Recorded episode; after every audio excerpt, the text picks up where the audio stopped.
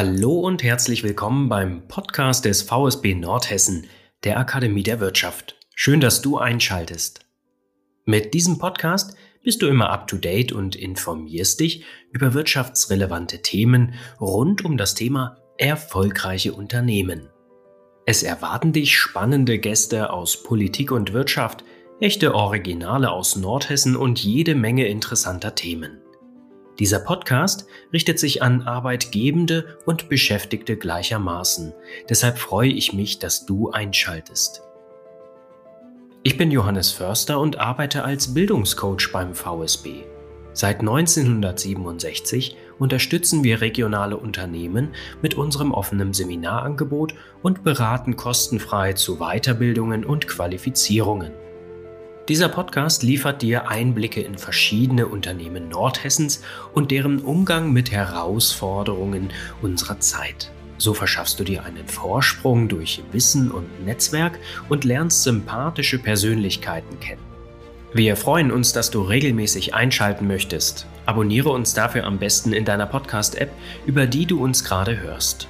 Du möchtest selber einmal als Gast dabei sein? Dann bewirb dich über unser Kontaktformular auf unserer Homepage www.vsb-nordhessen.de. Nun aber viel Spaß mit der heutigen Folge.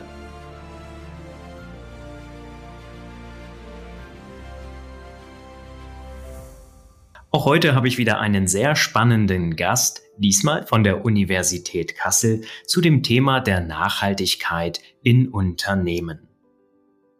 Professor Dr. Hesselbach hat seine Tätigkeit als Dozent in Stuttgart im Fachbereich Verfahrenstechnik aufgenommen und mehrere Unternehmen in der Produktionskonstruktion geleitet. Heute ist Professor Dr. Hesselbach an der Universität Kassel tätig und leitet das Fachgebiet umweltgerechte Produkte und Prozesse. Herr Dr. Hesselbach, ich heiße Sie ganz, ganz herzlich willkommen und freue mich sehr, dass Sie heute mit dabei sind.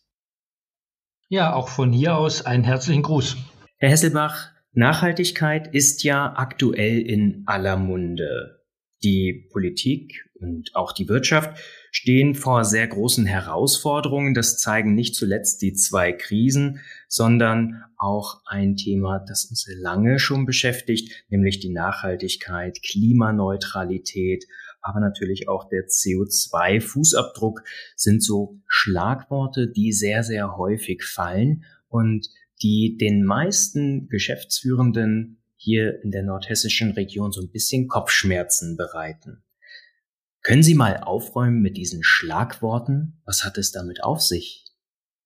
Ja, eine einfache Erklärung ist dann natürlich schon wieder nicht ganz so einfach. Ähm, aber ich fange mal in umgekehrter Reihenfolge, greife ich mal Ihre Frage auf. Der CO2-Fußabdruck kann im Prinzip für Produkte, für Unternehmen oder auch Werke, aber auch für Menschen erhoben werden. Und im Grundsatz passiert nur eines, dass man schaut, welche Energien, welche Rohstoffe konsumiert man, welche CO2-Emissionen entstehen letztendlich durch diese Rohstoffe, also deren Herstellung, auch bei den Produkten des täglichen Lebens zum Beispiel, ähm, oder welche Energiemengen sind notwendig und welche Emissionen von CO2 werden dort freigesetzt. Und wenn man auf dem gesamten Lebensweg eines solchen Produktes all diese diese Emissionen aufsummiert, dann kommt man zu dem sogenannten CO2-Fußabdruck eines Produktes, den man dann auch in der Fachsprache Product Carbon Footprint nennt ähm, und eben zum Vergleich auch unterschiedlicher Produkte verwendet. Das heißt, dass im Prinzip von der Produktion bis auch zur Entsorgung ein Fußabdruck entsteht und dieser wird eben durch genau diese Punkte, die Sie genannt haben, Emissionen, die Energiemengen, die eingesetzt werden und das Konsumverhalten beeinflusst und geprägt. Genau so ist es. Es beginnt im Prinzip bei der Wiege des Produktes. Also wenn Sie zum Beispiel Aluminium in Brasilien herstellen, haben Sie den ersten Schritt. Aus diesem Aluminium stellen wir dann Bauteile her, aus denen wir dann zum Beispiel ein Auto äh, letztendlich, ein Kfz herstellen, aber auch Fenster für die ähm, für Häuser, Wohngebäude. Und am Ende des Lebens müssen diese Produkte wieder entsorgt werden oder sie werden recycelt. Auch dort ist Energie notwendig. Und wenn man das alles zusammenfasst, dann hat man einen sogenannten Product Carbon Footprint entlang des gesamten Lebensweges eines Produktes. Das kann man analog machen in der gleichen Vorgehensweise in einer anderen Bilanzgrenze für eine Fabrik Dann bilanziert man all die Rohstoffe, die in eine Fabrik hineingeht, die eben ihren Product Carbon Footprint mitbekommen, addiert die eigenen Aufwendungen für Energieverbrauch, Strom, Wärme, Erdgas. Und am Ende letztendlich kann man daraus bilanzieren, wie viel ähm, CO2-Emissionen sind jetzt in dieser Fabrik entstanden durch die Nutzung von äh, Rohstoffen, aus denen ich die Produkte mache und letztendlich die Hinzugabe in Anführungszeichen von eigener Energie im Rahmen der Wertschöpfungskette. Und wenn Sie das ganz zu Ende denken, dann können Sie auch einen Menschen bilanzieren. Ein Mensch in Deutschland ähm, hat einen Human Carbon Footprint, also einen eigenen CO2-Fußabdruck in Mittel über 80 Millionen Menschen circa von ungefähr 10 Tonnen CO2 für Wohnen, Mobilität, Konsumgüter des täglichen Bedarfs, ähm, aber letztendlich natürlich auch für die Ernährung. Gibt es denn dann den Begriff der Klimaneutralität überhaupt, wenn wir sowieso einen Fußabdruck hinterlassen? Also man kann relativ deutlich heute sagen, der Begriff der Klimaneutralität wird zu leichtfertig verwendet, weil solange Produkte ja global aus aller Welt zu uns kommen ähm, und andere Länder wie zum Beispiel China erst 2060 insgesamt als Land klimaneutral werden können, solange können wir selbst nicht, auch nicht klimaneutral sein, weil wir ja relativ viele Produkte, Rohstoffe aus China ja auch importieren. Und somit ist dieser Begriff Klimaneutralität im Hinblick auf ein Produkt, eine Fabrik oder auch einen Menschen eigentlich unangebracht, solange eben nicht der gesamte Globus letztendlich sich dann auch klimaneutral versorgt, so will ich es einfach mal nennen. Und das impliziert zum Beispiel die vollständige Umstellung auf erneuerbare Energieträger in allen Bereichen, wo wir Energie verbrauchen. Insofern also für Sie nochmal Klimaneutralität gibt es so nicht. Und deshalb kann man, wenn man mal genau aufmerksam zuhört, wenn Unternehmen diesen Begriff verwenden, dann sagt man nicht, ich bin klimaneutral, sondern ich stelle mich klimaneutral ist ja ein, ein bisschen ein Kunstbegriff, der dort verwendet wird. Warum? Weil man A genau weiß, dass man es nicht sein kann, weil es genau aus den vorgenannten Gründen nicht geht. Und B letztendlich, weil es darauf basiert, dass ich mir vermeintliche Einsparungen in Entwicklungsländern an anderen Stellen dieser Welt ähm, kaufe, um letztendlich damit meine eigenen Emissionen äh, zu verrechnen, so dass ich dann rein rechnerisch zu Null komme, aber faktisch eigentlich nie klimaneutral bin. Und wie steht es jetzt mit dem Begriff der Nachhaltigkeit? Also ich glaube, es war jetzt schon schwierig genug, die anderen beiden Begriffe zu erklären, aber Nachhaltigkeit ist natürlich nochmal eine begriffliche, äh, ein Begriff, der deutlich komplexer letztendlich ist, weil er nicht nur das Klima umfasst oder auch nicht nur umweltliche Fragen, weil zum Beispiel wie Wasserreinheit ähm, oder auch überhaupt Wasser als Ressource hinsichtlich Verfügbarkeit, sondern in der Nachhaltigkeit sind auch Begriffe enthalten, natürlich wie soziale Aspekte, die dann zum Beispiel nachhaltige Textilien, äh, wo bei nachhaltigen Textilien, sagen wir, Kinderarbeit ausgeschlossen werden soll oder letztendlich auch ähm, eine Gerechtigkeit hinsichtlich von Einkommen stattfinden soll. Und neben diesen beiden Begriffen äh, im Bereich Umwelt und ähm, Soziales muss es ja auch eine wirtschaftliche Nachhaltigkeit geben, weil wenn die Unternehmen kein Geld mehr verdienen, dann können sie natürlich auch nicht mehr in Klimaschutz, Umweltschutz oder auch in soziale Gerechtigkeit investieren. Insofern ist Nachhaltigkeit ein sehr schwieriger Begriff. Er wird teilweise inflationär benutzt, ähm, auch mit unterschiedlichen Schwerpunktsetzungen. Aber die EU versucht nun über den Green Deal und damit verbunden die äh, sogenannte EU-Taxonomie, den Begriff ähm, der Nachhaltigkeit sowohl im Umweltbereich als auch im sozialen Bereich durch klare Begrifflichkeiten ähm, festzulegen und dann auch über messbare Größen letztendlich zu quantifizieren. Das ist allerdings noch ein Weg, der gerade erst begonnen wurde. Und neue Wege gehen muss nicht nur die Politik und Wirtschaft, sondern manches Mal auch wir. Über Fort- und Weiterbildung haben wir die Möglichkeit, unsere Fachexpertise immer weiter auszubauen und so am Zahn der Zeit zu bleiben. Unser kostenfreies Beratungsangebot der Bildungscoaches unterstützt dich dabei, eine passende Fort- oder Weiterbildung zu finden. Sprich uns an, wenn du deine Zukunft aktiv in die Hand nehmen möchtest. Nun aber weiter im Interview mit Professor Dr. Hesselbach. Okay, ich merke schon, das Thema ist deutlich tiefer, als es der breiten Masse suggeriert wird. Denn der Begriff der Nachhaltigkeit, das nehme ich auch so wahr, wird tatsächlich sehr, sehr schnell verwendet, ohne diesen Begriff konkret zu hinterfragen. Ich habe in der Recherche eine Persönlichkeit kennengelernt, zumindest wurde sie mir überliefert, und zwar den Oberberghauptmann Hans Karl von Karlowitz, der 1713 schon von Nachhaltigkeit gesprochen hat und das Ganze für sich so definierte, dass nicht mehr Bäume geschlagen werden als nachwachsen. Und das Ganze hat er sich als universelles Selbstverständnis gewünscht. Ist das eine gute Möglichkeit, um Nachhaltigkeit vielleicht einfach zu erklären? Es ist zumindest mal ein sehr anschauliches Beispiel, was zum Teil wir ja auch verwenden. Es ist ja auch äh, in den, in den Begrifflichkeiten, wir sollen die unsere Erde so hinterlassen, dass unsere äh, Nachkommen und Enkel, Kinder und Enkel so leben können wie wir auch. Das impliziert ja eigentlich diese Logik dieses, dieser Aussage, die dort getroffen wurde.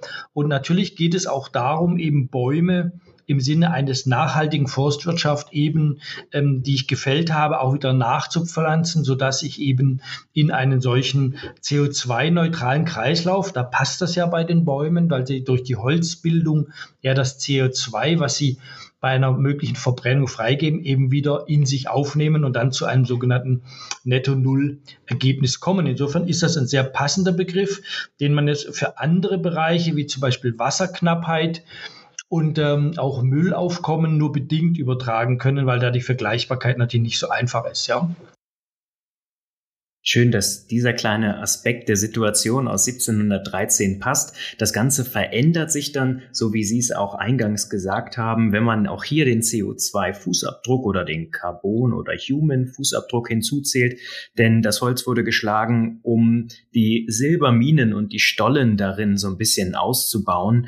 Und durch die Silberverarbeitung, das ist zumindest mir schon klar geworden, sind natürlich weitere Emissionen freigesetzt worden. Und so ist auch hier nicht mehr die Sprache von einer Klimaneutralität, wenn Bäume nachgepflanzt werden etc. Das reicht bei weitem nicht mehr aus. Wenn Sie die Silberminen ansprechen, muss man sich eben bewusst sein, dass die meisten Rohstoffe, wir haben ja in Deutschland praktisch keinen Bergbau mehr, auch die meisten industrialisierten Nationen haben keinen Bergbau mehr. Der ist ja verlagert in Entwicklungsländer, im Großteil auch viel in Südamerika, was wir haben, aber auch Australien und auch in weiten Teilen Asiens. Und der ganze, das ganze Geschäft Bergbau, um es mal zu nennen, also Rohstoffgewinnung, die wir haben, und da gehört ihr Silber dazu, aber auch Gold, wo wir ja vermeintlich ein sehr, wie soll man sagen, von der Meinung her sagt, das ist ein sehr edler Werkstoff. Das sind alles Rohstoffe, die eine erhebliche Umweltbelastung in allen Bereichen, sei es Klimaschutz, sei es Entwaldung, sei es Abfall, den wir dort haben, oder auch Gewässerverschmutzung mit sich bringen. Aber das ist für uns in Deutschland alles weit weg. Ja, wir sehen zwar rechnerisch, dass wir das über den vorhin genannten Footprint, bei Klimaschutz ist es der CO2-Footprint, es gibt aber auch den Wasser-Footprint im Begriff der Nachhaltigkeit. Das bringen die Produkte zwar mit und wir rechnen damit, aber wir sehen es nicht. Es ist woanders und damit ist es natürlich für uns auch nicht so dramatisch. Und das ist das Gleiche wie in Deutschland. Wir heftige Überflutungen im Ahrtal haben, wir aber nicht dort wohnen, sondern in Süddeutschland, dann nehmen wir es mit Bestürzung wahr. Aber wir haben es in vier Wochen dann auch wieder vergessen. Da sprechen Sie ein ganz interessantes Phänomen an. Mir scheint es so, dass bei dem Thema Nachhaltigkeit oder auch Klimaerwärmung das Kind erst in den Brunnen gefallen sein muss, bevor tatsächlich etwas passiert, bevor die Politik, aber auch die Gesellschaft beginnt umzudenken und neue Maßnahmen, Mittel und Wege entwickelt. Wie sehen Sie das? Sagen wir mal so, man muss das ja aus deutscher Sicht tatsächlich könnte man so argumentieren, weil wir im Vergleichsweise zu anderen Ländern nur sehr singulär, äh, singulär von harten äh, Umweltkatastrophen bisher heimgesucht wurden. Das ist in anderen Ländern ja durchaus üblicher, wenn Sie lesen in Indien, ähm, das bekommen wir durch die Medien jetzt viel mehr mit als früher, in Indien Temperaturen im Augenblick von über 50 Grad, die, wenn man das dauerhaft hätte, ein Leben unmöglich machen.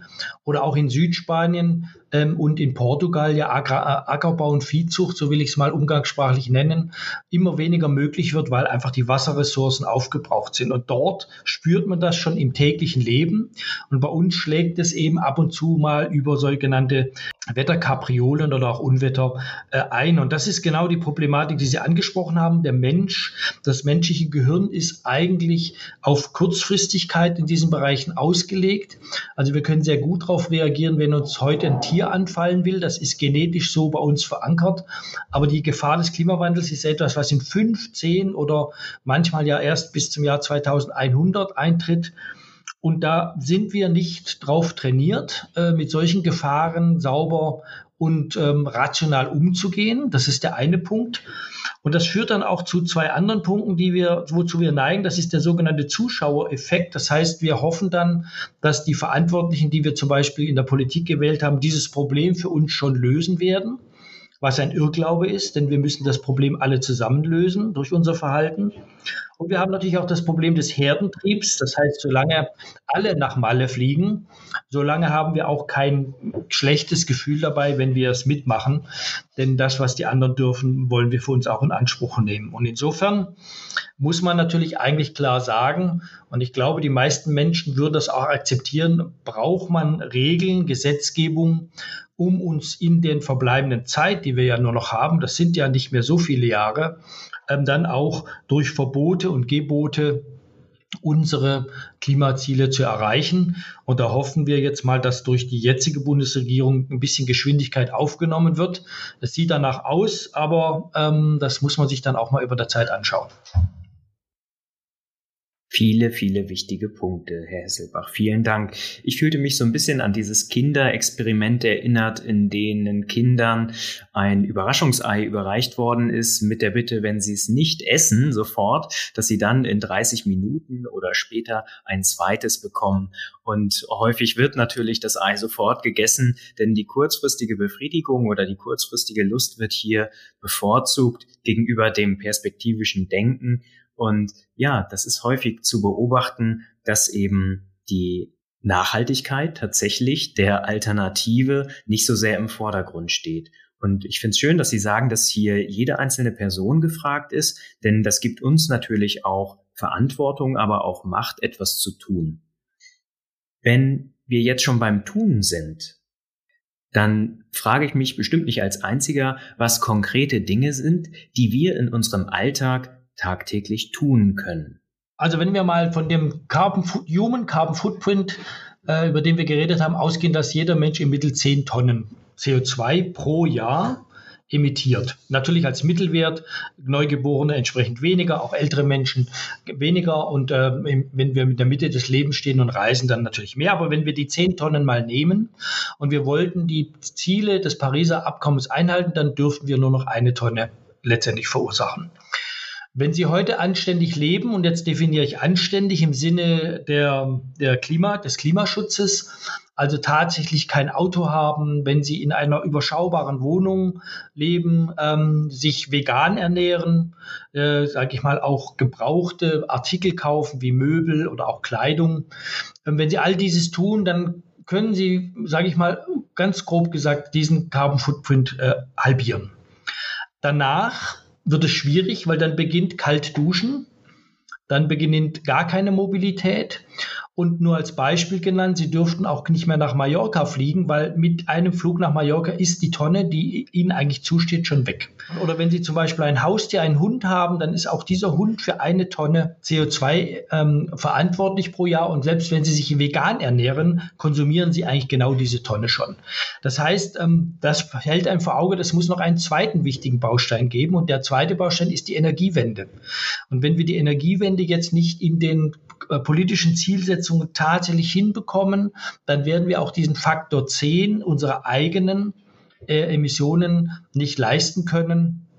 Aber wir können eben auch den Faktor 10 nicht leisten, wenn wir nur auf die Energiewende warten, sondern es muss Hand in Hand gehen. Und das können Sie von dem Menschen natürlich auf die Unternehmen selbst übertragen.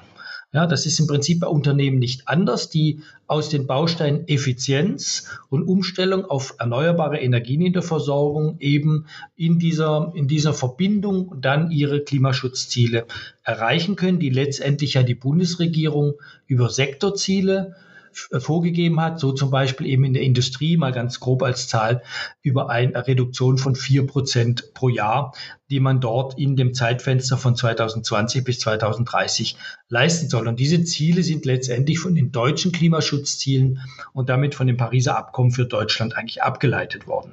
Also man hat eigentlich eine Richtschnur, zumindest vom Zahlenmaterial, wo man hin muss. Die spannende Frage, die dann kommt, ist, weil die Unternehmen ja doch sehr heterogen und unterschiedlich in ihrer Struktur sind, welche Maßnahmen muss ich nun in welchem Verhältnis ergreifen, um dann diese Ziele zu erreichen?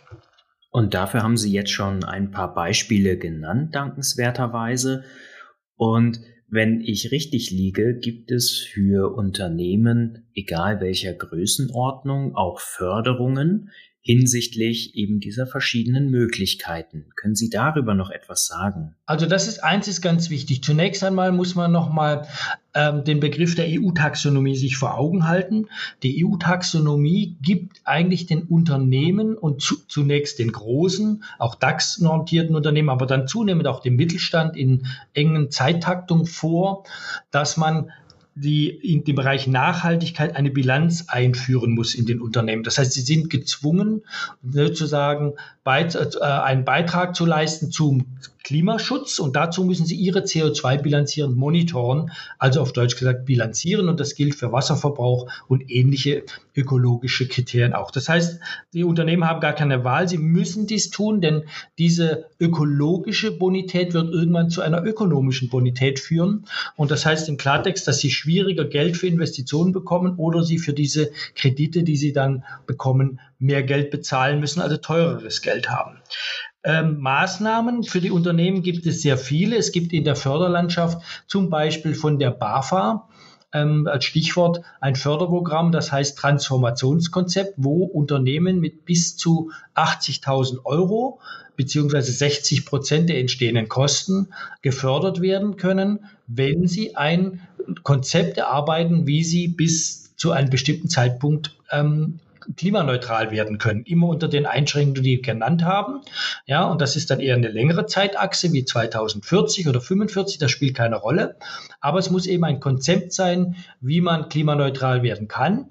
Und ähm, dazu gibt es entsprechende Unterstützung. Und wenn man die Maßnahmen identifiziert hat als Unternehmen, die einem dort helfen, aus diesem Projekt heraus, diesem geförderten Projekt, dann gibt es wiederum Investitionshilfen für die Umsetzung dieser Maßnahmen, die man letztendlich sowohl aus Finanzierungshilfe von der KfW, aber auch von weiteren Zuschüssen, auch von der BAFA letztendlich bekommen kann. Da können einem dann Berater helfen oder wenn man pfiffig selbst genug ist, dann kann man die beim Google auch relativ einfach finden. Das heißt, es gibt eine Vielzahl von Maßnahmen, die wir dort finden.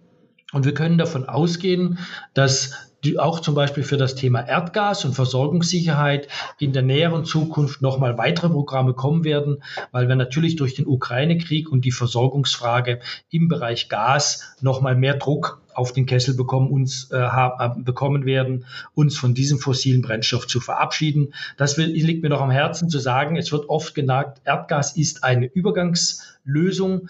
Das ist eigentlich schon wieder Vergangenheit. Erdgas ist Vergangenheit als fossiler Energieträger und muss genauso schnell ähm, letztendlich ersetzt werden durch erneuerbare Energien.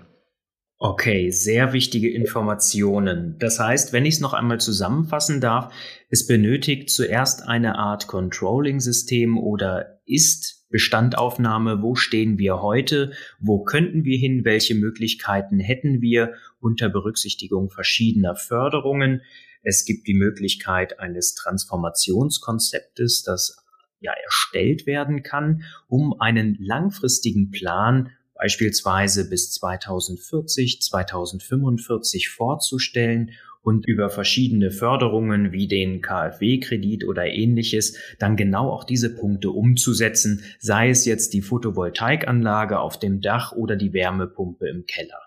Genauso ist es. Das sind die Technologien, die Sie genannt haben. Und grundsätzlich kann man davon ausgehen, dass ein Großteil der Umstellung der Energiewende darauf basieren wird, dass wir elektrifizieren, dass also Prozesse, die heute mit fossilen Energieträgern, Gas, Öl oder auch Kohle erfolgen, mit Strom erfolgen werden, der dann aus grünen Quellen zunehmend erzeugt wird. Das ist ein wichtiger Baustein. Also den Unternehmern möchte ich eben auch mitgeben, dass wenn sie heute eine Ersatzinvestition im Bereich Gas oder Öl hätten, denken Sie darüber nach, ob das nicht auch mit Strom machbar wäre. Es gibt die Wärmepumpen am Markt, auch wenn sie längere Lieferzeit haben. Aber was hat heute keine Lieferzeit? Ja, und ähm, das ist sicherlich der langfristige und der nachhaltigere Weg, wenn man einen Beitrag zur Klimaneutralität in Deutschland und der Welt leisten möchte. Super, schon einmal ganz herzlichen Dank für diese ausführlichen und auch mutmachenden Informationen. Herr Professor Dr. Hesselbach, an wen können sich denn Interessierte nun wenden, wenn Sie weitere Informationen oder Veranstaltungen besuchen möchten? Es gibt mehrere Möglichkeiten. Eine ganz einfache ist, sich an die Uni Kassel zu wenden. Meine E-Mail-Adresse ist hesselbach.uni-kassel.de. Da kann ich Ihnen dann gerne weiterhelfen das, oder meine Mitarbeiter Ihnen weiterhelfen. Wir haben auch eine Ausgründung hier in Kassel. Das ist die Limon GmbH, die mit 60 ähm, überwiegenden Ingenieuren an solchen Klimaschutzkonzepten arbeiten. Letztendlich ist es die, die wirtschaftliche Seite dessen, was wir in der Wissenschaft als Vorreiter betreiben. Aber Sie können auch zur IHK gehen. Dort finden interessante äh, Vortragsreihen statt, die wir gerade aktuell durchführen zu unterschiedlichen Themen, ähm, wie man zur Klimaneutralität kommt. Die Reihe heißt auch Wege zur Klimaneutralität und äh, da werden die unterschiedlichen Bausteine, die man dort nutzen kann, beschrieben, einschließlich Fördermöglichkeiten die hier bestehen. Und diese Reihe, diese Veranstaltungsreihe führen wir zusammen mit der IHK, unserer Ausgründung und hier an unserem Institut an der Uni Kassel durch.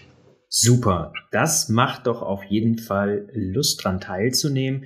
Ich bedanke mich ganz herzlich für Ihre Zeit und für die Informationen, die Sie mit uns geteilt haben. Wünsche Ihnen jetzt weiterhin alles, alles Gute und bedanke mich auch im Sinne der Zuhörenden ganz herzlich für diesen wertvollen Input. Ich bedanke mich auch für Ihr Interesse. Vielen Dank. Der VSB Nordhessen e.V. ist dein Partner für Weiterbildungen und Qualifizierungen.